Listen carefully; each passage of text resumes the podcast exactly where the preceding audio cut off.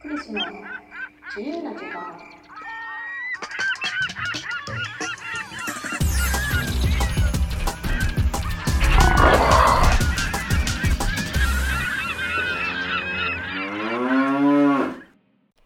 この番組はクリスが日頃の講演活動や文章では発信しないようなささやかな日常をゆるゆると語るラジオ番組です。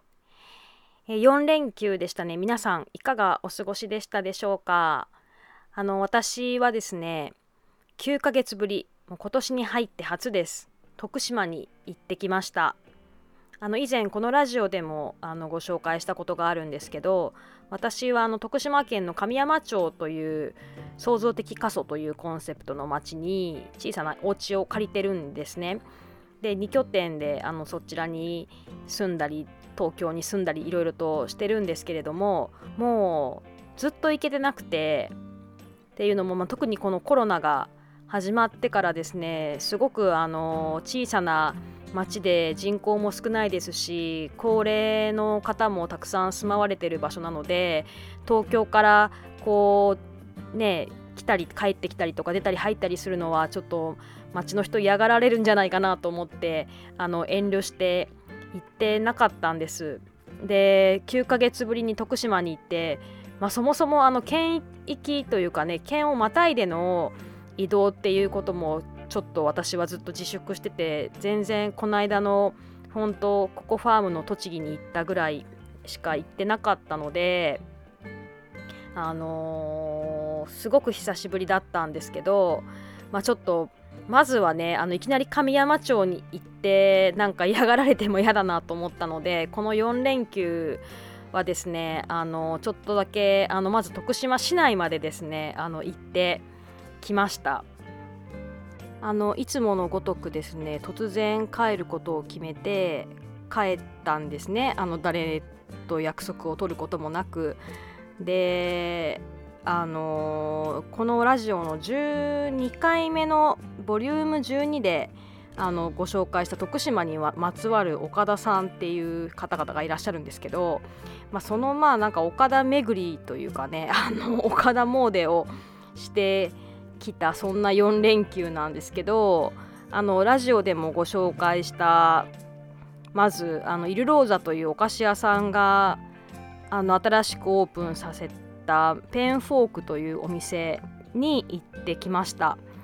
であの磐梯町っていうなんかこう倉庫街みたいなところなんですけどなんかあのーびっくりしましたね。すごいねあのおしゃれな家具屋さんとかがこうできたりとかしててなんかその辺一帯がなんかちょっとしたおしゃれスポットに変わっててなんか都市徳島らしからぬなんかおしゃれスポットが突然できてたのでびっくりしました。9ヶ月の間にこんなことが起きてたなんて。みたいな感じなんですけど、まあ、そちらのペンフォークさんで美味しいカレーをいただいてであとあのもう一人の岡田さんラーメン屋の岡田さんの方にも伺わせていただいて、まあ、ラーメンと大好きなお好み焼き。ラーメン屋さんなんですけどお好み焼き屋さんお好み焼きもあって本店の方に。私はそのお好み焼きがすごい好きででラーメンも大好きなんですけどなのでラーメンも食べたしお好み焼きも食べてきた。そんなあのー岡田詣な連休を過ごしました。これあの特にアポ取って行ってないんですけどなんか社長お二方ともたまたま店舗にいらしてなんかお会いすることができてなんかすごい嬉しかったです。あとあのー徳島のその神山町の方の家は私シェアハウスでオニバっていうレストランっていうか今ちょっとあの B&B に変わりそうなんですけどあのそこでシェフをされてたあのひろよさんっていう方とあのシェアをしてるんですけど、まあ、ひろよさんにもねあの会うことができてちょっと神山町で会わずにちょっと市内の方であったんですけど神山最近どうかな帰っても平気かな私みたいな話をちょっと相談させてもらったりとかしてあの素敵な良い時間を過ごすことができました。で今日のあのラジオはですねあのせっかくまあ徳島に行ったのでやっぱ徳島に行ったらこの方と喋るのがいいかなと思ってあのーお一方ちょっとレギュラーゲストということで呼ばせていただいたんですけどあのー、もうかれこれ10年ぐらいの付き合いになるんですけど何ですかねこう講師ともに世話人というか 保護者というか私が初めて神山町でプロジェクトやるって言った時にグリーンバレーの当時理事長の大南さんから指名をされてあの世話人と 世話役としてあの指名を受けてからずっと私のことを講師ともにあの支えてくださっている方なんですけれどもえ株式会社リレーションの代表の祁答院博友さんです。はい。今日はクリスの自由な時間のレギュラーゲストの祁答院博友さんです。こんばんはこんばんは。いつからレギュラーでしょうか？はいレギュラーであのうちは基本しりとりゲストにしてるので、はい、あのしりとりの順番が来ないとゲストに呼ばないっていうか呼べない感じなんですけどあのレギュラーゲストにしたのはあの1回目のフェイスブックライブの時にありましたね。あのしりとり関係なく呼んだから、はい。まあ、それでまたまた出てもらうから関係なく出れる関係なく出れるレギュラーゲストってことでいいかなと思ってはい自由な時間のレギュラーです祁答院ですでこの間のあのフェイスブックライブの時に、はい、何者かを相談しなあの相談というか紹介しなかったんで、うん、ちょっと何者かをちょっと、うん、ご紹介いただけますか？はい。まあ一言で言えば今一番旬な私の役割は YouTuber 嘘つけ。YouTuber 実はこう、ね、これ公開収録で今、はい、クリスの自由の時間にゲストで出ながら私の部屋「ケロの部屋」という YouTube 番組の収録も兼ねてイエーイ。ね、一粒で二度おいしいというねあの収録現場が今日ケトの部屋になってるという一石二鳥ですが、まあ、真面目な話でいけば、えっと、徳島県は神山町をフィールドにですねいわゆるまちづくりとか人づくりを13年ぐらい、えー、マネジメントするリレーションという会社をやってて今は北海道十勝浦幌町とか愛媛県の西予市、まあ、松山より西に1時間ぐらいの方だったり熊本の、えー、黒川温泉っていう旅館があるんだ旅館温泉旅館があるんだけどその、えー、旅館さんでやったりとか、まあ、地域の取り組みのプロジェクトのマネジメントとかをやってる会社の大社長です。まあ実はあのあれですわよく考えたら、うん、その神山塾の卒業生の金沢君一人人の金沢君にも結構しりとりゲストのかなり早い段階で、ゲストで出演してもらったし、靴屋さん、あとこの間私黒川温泉行ったので、うん、前田君もまさしくうちの社員がプランナーである。はいはい、はいお世話になりました。出ましたし、はい、その時ちょっとリレーションの話には軽く触れたんだわそういえば、うん、それ。その社長がその社長です。満を持して登場してくださいました。社長です。ありがとうございます、はい、まあ多分ね YouTube 出る皆さんは分かってると思いますけどはい。です。はい、はいえっと何も考えないでとりあえず、うん、まあ私も久しぶりにちょっと徳島にもう今年になって初めてもうずっとコロナで自粛してたので、ね、徳島来れなかったんですけど今年初めてで今年初めて、ね、ちょっと様子を見に来てみたんで、はいはい、久しぶりなんですけど。うんなんかどうなんですか？徳島とか、うん、まあね浦幌町、まあ、北海道あ浦幌もこの間ゲストで鹿戸さんに出てもらったか。とか結構いろいろ各地ありますけど、うんうん、コロナの今年に入って影響ってやっぱ仕事上受けてます？そうですよね。やっぱり最初の時は、まあ、一応人材研修とかもやってる会社なんで都会のねあの来てくださるはずだったあの研修が中止になったり説明会とか東京サイドでやっぱりやるケースが多いのでそれは4月3月は一瞬真っ暗になるぐらいやばいみたいな影響はありましたがまあおかげ仲間が多くあって、うん、まあ、だから僕も徳島3月20日から7月までは、うん、さっき言ったフィールドの隣町なんだけど神山町に三日津ですがその3か月間ぐらい徳島市でじっといてたら、まあ、徳島市の会社の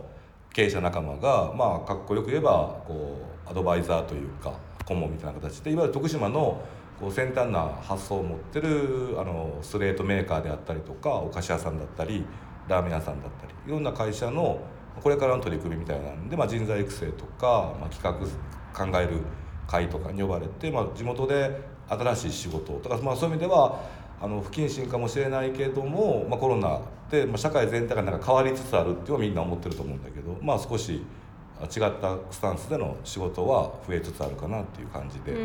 まあまあ、いい影響もあるある。悪い影響もあるけど、まあ、いい影響もこれまでのことの通りはいかなくなったので、うんうん。はい、変わってきてるっていうそうですね。それはまあ実感は徳島市、まあ、田舎ですけど田舎なりにうんそういったコロナによる変化っていうのはうん感じるのは感じますね。うんなんかその変化がこの9月に入って、まあ、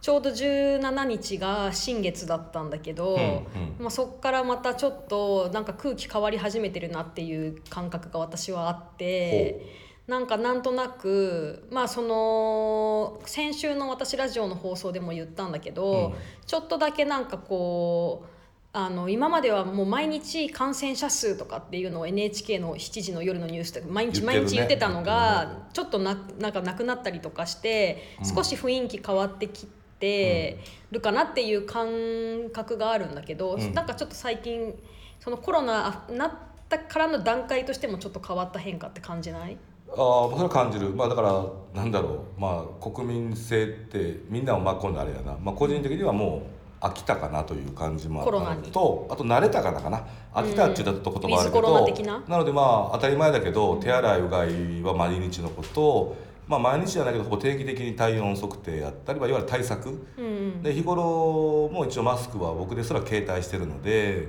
まあ、ニューノーマルじゃないけど、うん。まあ、そういう中で実際風邪ひいてませんね。私あの1月から。大体夏風邪クーラーかけすぎて夏風邪ひきますがここで風邪ひいたらコロナ疑惑になるので、うんうんまあそれではこういい意味でこう自己管理みたいな意識が高まってきてるし、そういう部分の変化の中で、まあ、自然と慣れてきたので、うん。まあ、多少のこう、まあ、信頼関係のあるところでの外出外食もぼちぼちと、まあ、それぞれの捉え方ではあろうと思うけど、うん。まあ、そういう意味ではまあ日常に戻りつつあるというか、対策した前提で、うん。まあ、いろいろもう普通に、まあ、田舎だからからかもしれないけど、まあ、四国内の移動とかあと車であの移動するケースが多いんだけど、まあ、車で移動してって形で、まあ、普通になりつつあるかなという感じ、ね、そうですね、なんかなんかね私も止まり止まってたプロジェクトがいよいよ再開みたいな感じの空気が出始めているので、うん。まあここから秋冬にかけて、まあ、うん。来年に向けていろいろと変わってくるかなっていう感じは、ですよね。この間もだからクリスさん手掛けてる横浜パラトリ、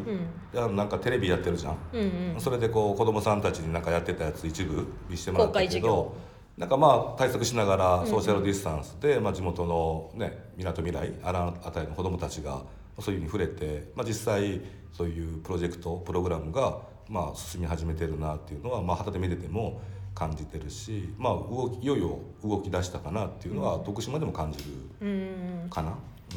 そうですか。はいえっとじゃああの話題を変えていきたいと思うんですけど、ね真面目な話でなんかねもっとはい。話題を変えていきたいと思うんですけど、なんかあのいつもよく喋りすぎてるので、はい。今更聞きたいことも特にないしね。聞いてほしいことも特になくでてすはい。だけどレギュラーゲストだから、はい。まあ、しょうがないからなんかとりあえず回してみたんだけどしょうがないから。はい。しょうがないから回してみたんだけど、はい。今日は実はこの、まあ、今私のラジオのお客さんにもお知らせすると私とケドインさんがなんか話してる時に一生懸命カメラを回してくれる子がいて、それは YouTube ケドの部屋の YouTube チャンネル用に回してくれてるカメラマンさんがいてそうですね。ちょっとカメラマンさんの紹介してください。ああはい、えっと今カメラ回してるのは、えっと弊社のスタッフまあさっきちょこっと言ってくれた僕は神山で行ってた、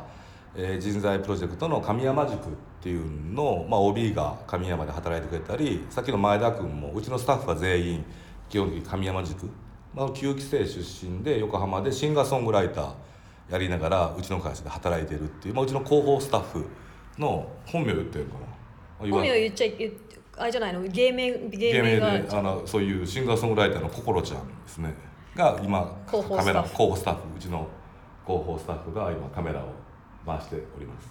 まああのね歌う広報スタッフということで、まあ本当情報発信していってそうですね。うん。なんかその心ちゃんを最近売り出す方法は、まあ、なんか結構 LINE ライブをよくやってるのを私もたまに見に行かせてもらったりしてるんですけど、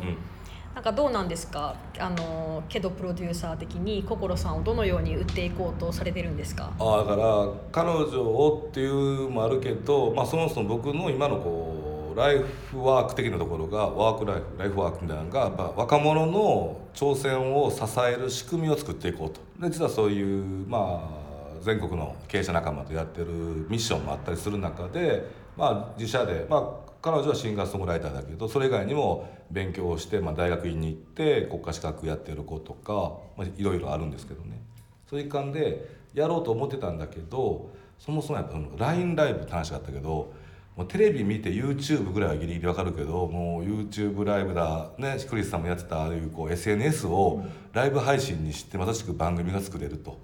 まあ、ある種カルチャーショックというかまあまあ逆に勉強させてもらいながらこれからのこう若手に向けた情報発信の、ま、勉強しつつまた単に勉強するだけだったら面白くないので、まあ、そういう心ちゃんの取り組みをこう利利活用しながら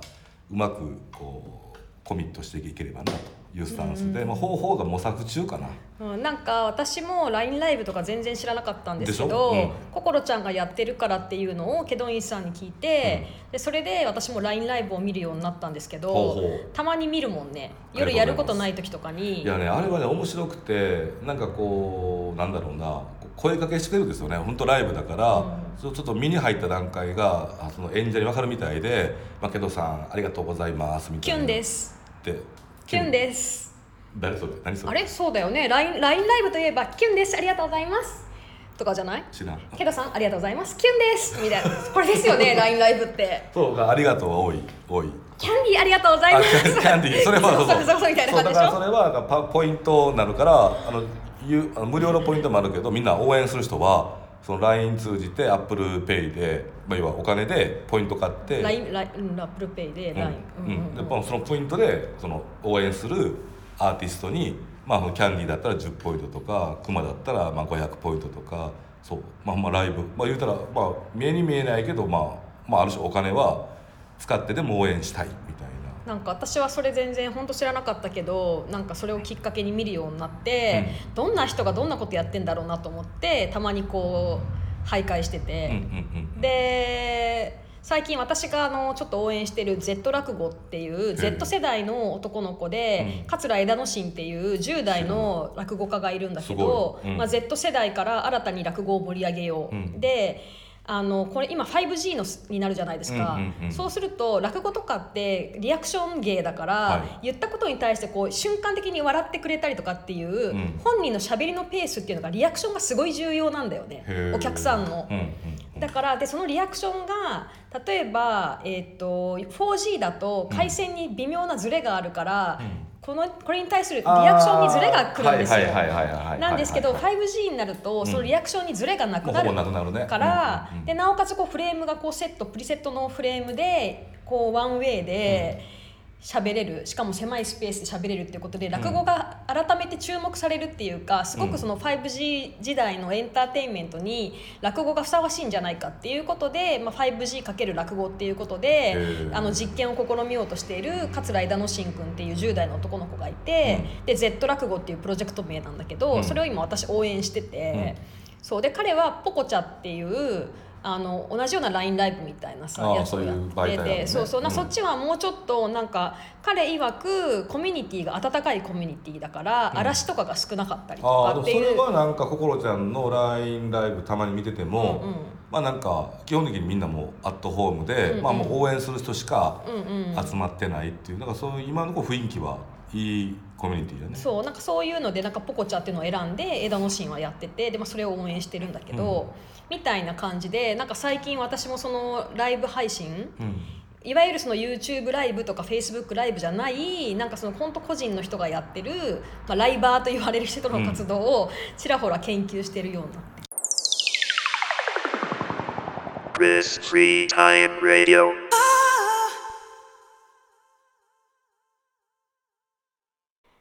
あの出会った当初は多分私の方が全国あちこち飛び回ってていろんなあのお友達とかつながりも多かったと思うんですけどなんかどこかのタイミングからちょっと立場が逆転してあちらの方があの全国を飛び回られていてでまああの必要なちょっと紹介してほしい人を紹介してもらったりそのいろいろと開拓してくれた活動拠点に遊びに行かせてもらったりそことプロジェクトやらせていただいたりっていうことをしていて、まあ、大変あの私よりもあちらの方が体力もあるのであのたくさんこう動き回ってもらってありがたいなと思っているそんな方です。あの私たち性格は割と真逆なんですけどあの見た目も真逆なんですけど割と価値観が似てたりとかなんかこう将来的なこう見てる社会社会像とかビジョンみたいのが似てる近いこともあってよく、あの仕事のこととかこうどんな風に社会が変化していくかみたいなことを常にこうよくよく話し合ってるような間柄なんですけどなんかちょっと後半の方で少しそのような話題になってきたのでこう、まあ、それこそ競争っていうコークリエーションみたいなテーマで、まあ、あちらはリレーションをやられて私はスローレーベルをやってきてるんですけどまあその私たちがこうその競争っていうものの次の時代の捉え方をどう捉えてるかっていうことを後半で聞いていただけるかなと思います。あでもすごくいいと思う。ちょっと話のずれるかもしれないけど、まあ、僕はだから15年ぐらい前に会社のことで教師なんだけど、まあ、理念が競争から競争へと、うん。コンピティションからコークリエーションの競争なんなんのこっちゃみたいな。でもこう最近結構共に作ろうってあるじゃないですか、うん。学校だったりなんだ大手企業だったうん。りスローガンになって、まあ、それが大事だなと。だけどまあそれはそうなんだけど、まあ、その手前にあるいろんな前提条件っていうのももっと考えないかんなと思う中でだからもまあさ後に戻るというよりはその競争を本当にやっていくためにももっと大切な手前のことみたいなことを改めて考えてて、まあ、それやったらまだ貧乏しそうやから、うん。今は競争推しでうん。やるけども、うん。でも本当もっと言えばこう、まあ、ライライブじゃないけど解解放する解き放たれてるというよりはこう開く開くの解放。まあ、気づいてたかわかんないけどさ私の今さパラトリの、うん。今回のあのパラトリのテーマって知ってた？知らん好奇心解き放つ街へっていう解放がテーマなんですよ。好奇心と解放がテーマなのああ解き放つ。まあ解きまあどっちでもええっていうかまあ僕はそのまあ解き放つっていうまあそうもあるけどどっちか本当もうシンプルに解放。あの開く開く放つ。開き放つこう解き放でも全部まあ縛られてる人が多いんかなという気はするけどもね。まあでもまあそういう意味広い意味ではまあ。そう私はなんか次の時代のテーマがやっぱこの解放みたいな個性とか自分自身をこう発信していくこととか解放していくこれちょっとまあだからテラテラってるけど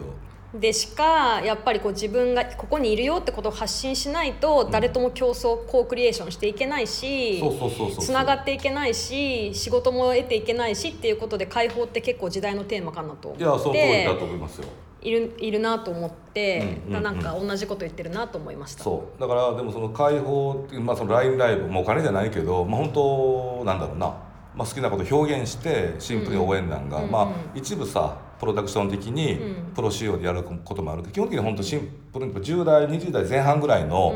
表現媒体からあんまりたまに変なおじさんとか出てくるけど、うん。基本は、まあ、モデルさんとかペット系とか、うん。まあ、あいわゆるアーティスト系、まあ、若い子が表現する。それをみんなが応援するっていう、まあ、すごくいいあの媒体かなと。だそういうふうに若い子たちはこう表現っていうか解放してる。でもやっぱり我々、僕昭和46年生まれやから、まあ、基本みんなと一緒自己主張はなんか自分勝手言われたり、うんましてやこう音楽するとか、うん。本当は俳優さんになりたいんですなんて思ってても死んでも言えないし、ん。言ったところでそんな夢みたいなことやらんと勉強して大学行きなさいみたいな、よしあしあるけどねそういう世代の中ででもその世代こそが本当はもう、まあ、50アラヒフアラフォーがなんかその解き放つというか僕はまあシンプルに解放だ、まあ、いずれにしてもオープン、うん。そういう時代でなければ真の競争は生まれないし、うん。まあ、これからの、まあ、アフターコロナとか言われてるけど、まあ、何が起こるかわからない時代にはやっぱこういうことしてなんか自立というよりはまずはこうね。なんかでもさその本当1年前とか1年半2年前とかに、うん競争コークリエーションっていうのはまあ我々10年ぐらいやってきてるしはいはい。言ってきてるじゃないですか、はいはでもうそろそろ次の時代がやってくるから次の時代のキーワードってなんだろうねってことを結構言ってたじゃない。そう。だけどなかなかそれがこうピンとくる言葉が見つからなかったんだけど、なんか逆にこのコロナが来たことで、うん。なんかこう解放っていうのをすごく実感して、なんかそう次の時代の生き方のビジョンじゃないけあど、ーうん。うん。コンセプトみたいなものが結構クリアに見えたなって思ってそれはある種コロナのおかげというかコロナが無理やりこう社会を変えたっていうか、うんうんうんうんところはあるなっていうふうに思うね。なるほど、まあでも、まあ、僕も結果的にはそういう部分あるけど、まあ本当、まあ、手前味噌やけどもうちょっと事業的にもなかなかうん。厳しいこともあったりする中でも次の時代は感じてたんですよ、うんうんなので実は2年ぐらい前からちょっと事業体制もいわゆるこう公共との共同もいるんだけど民間にシフトする中で、まあ、田舎っていうこう経営者仲間の新しい民間で支えていく仕組み作りに、まあ、挑戦中の中でまあ出てきた僕なりのこうキーワードが競争なんだけどその手前のあの原点回帰みたいな話もしとったと思うけど、じゃあ何が原点なんだろうっていうのに僕はその解き放つというよりはまあこう子が開いていくっていうところ、そこをしっかりとできるようにしなければ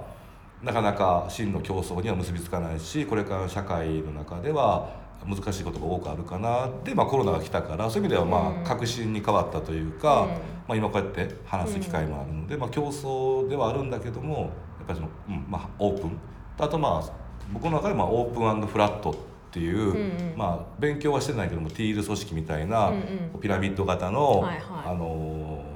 上位片付け立つっていうのかなその上から下の命令とかこう強制力でというよりはこうみんながフラットな状態でこうつながってうん。ネットワーク、まあ、新しいネットワークというかね、まあ難しいことは分からないけど本当になんだろうな。こうシンプルに解放し合ってそのその関係性にこう、まあ、上位下位はないというかまさしくスローレーベルスローサーカスが行っているようなちょっと言い方に語弊があったらいかないけども、まあ、一般的にその障害がある方がみたいなのも同じように社会でオープンになってみんながこう支え合っていくというかでバリアは我々健常者と言われてる人間にもすごく感じる部分もあったりしてそれこそはもう本当どっちがどっちというよりはまあ、今あの障害っていうものの、まあ、障害って個人ではなく社会にあるっていう考え方するんだけどあの社会モデルっていう感じでね、うん。医療モデルっていうのは障害が個人にあるっていう言い方をして、社会モデルって社会側に障害がある、だからその障害社会側の社障害が取り除かれればその人は障害者ではなくなるみたいな、うんうんうんうんいうよくある専門的な福祉の業界の話があるんだけど、うんなんつうかこうその障害の線引きっていうか今って逆にこのアフターコロナっていうか今のコロナのねうんうん状況に関して言うと、逆に今インターネットが家についてない人とか、オンラインとかに疎い人デジタルに疎い人ねが逆に参加できるものが少なくなってしまって。いろんなこう国の施策でも本当ネットつながってなかったスマホできんかったらだって教育がだって教育そう還元もできない。あれもね、申請もできないはい。還元もできないっていうのもあるし、ある種バリアよねれそう。はねだし、あと教育とかもそうじゃない。こううん。一斉に、じゃああのオンライン授業に切り替えましょうって言った時に、家にもうパソコンがあってインターネットがあるお家はいいけどそうね。れが入れられないとかないお家はパソコン買えないとまあか、ネット引けないとかっていう状況ももちろんある中でそこに格差が生まれたりするし、うなんかその障害っていうところの線引きがね、うん。であのこのラジオでも3回目の放送の時に、伊谷君って脳性麻痺の男の子ゲストで出てもらったんだけど、うん。彼なんかは、まあ、車椅子でさ体にある種障害があると言えるんだけど、今みんながオンラインに移動してきたもんだから、彼はオンラインベースで活動したりクリエーションしてたから、うんうん。もう彼の時代がやってきてるわけ。まあね。でどんどうん仕事が増えてるチャンスが増えてるっていう言い方をしてて、でも逆に一方でそのデジタルに疎い人にとってはこのコロナによって、まあ、いわゆる手が動いて足が動いても逆にアクセスできない。から そういう意味ではまあ言い方あるけど、まあ、障障害害を感じてるって話だよね。そうだからなんかそこの障害の線引きとか障害の種類がうん変わってきたなっていうのはすごい感じるよね。だからまあそういうことも引っ込みでやけどなんかなんの物事を、まあ、考え方もやっぱフラットに考えるっていうことも大事だし、やし、まあ、できればフラットに生きるだからから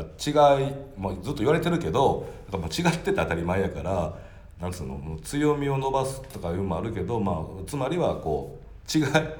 違いをこうの伸ばすというか違いを生かすことの方がいいんじゃないかっていうフラットな関係性っていうのができればまあそもそも持ってた社会競争っていうコークリエーションの本質にはなっていく。その前提がない状態で言葉だけでなんとなくできる人同士が強みのある者同士が何かプロジェクトを起こしていくっていう風潮があったんだけどそうじゃなくて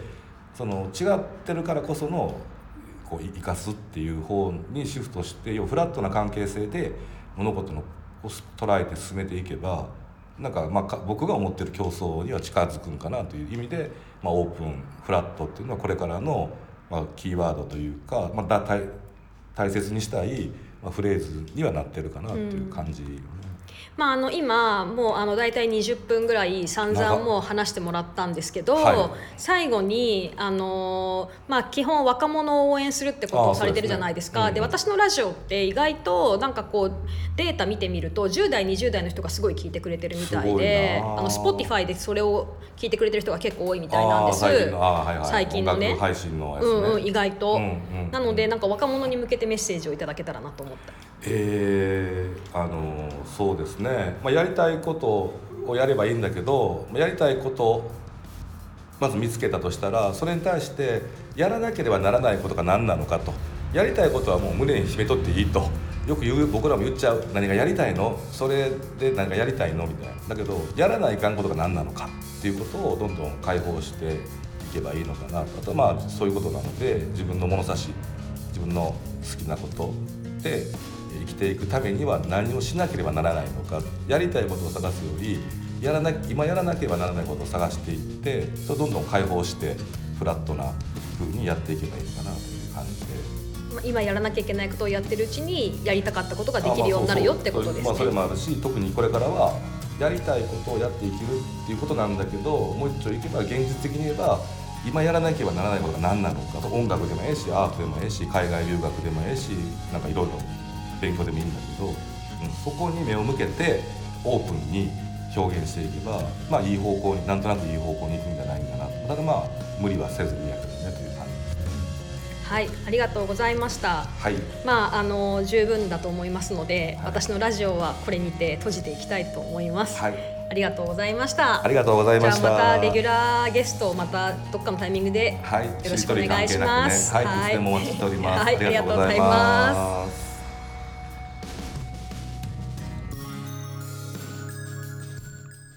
いうことで今日はケドとクリスの漫談トークを聞いていただきました、えーいかがでしたでしょうか？あのーさっき話の中でも言ってたんですけれどもこのあのラジオの収録をしながらあちらはあちらでケドの部屋の YouTube チャンネルのあの収録をしていてで実はこのラジオの後にもあの何本か向こうが逆にインタビューワーというかインタビューする側になって私にいろいろと質問をしてくれたあの文があるのでそれをあのそのうちこころちゃんが編集してアップしていかれると思うのでまたそれはアップされたらあの皆さんにご紹介していきたいなと思います。今週のクリスの自由な時間はいかがでしたでしょうか？感想質問話してほしいテーマなどありましたらマシュマロのフォームやスタンド FM のレターからメッセージを送ってください。また来週も聞いてみたいなと思ってくださった方はぜひチャンネル登録してくださいね。それではまた来週。またね。バイバイ。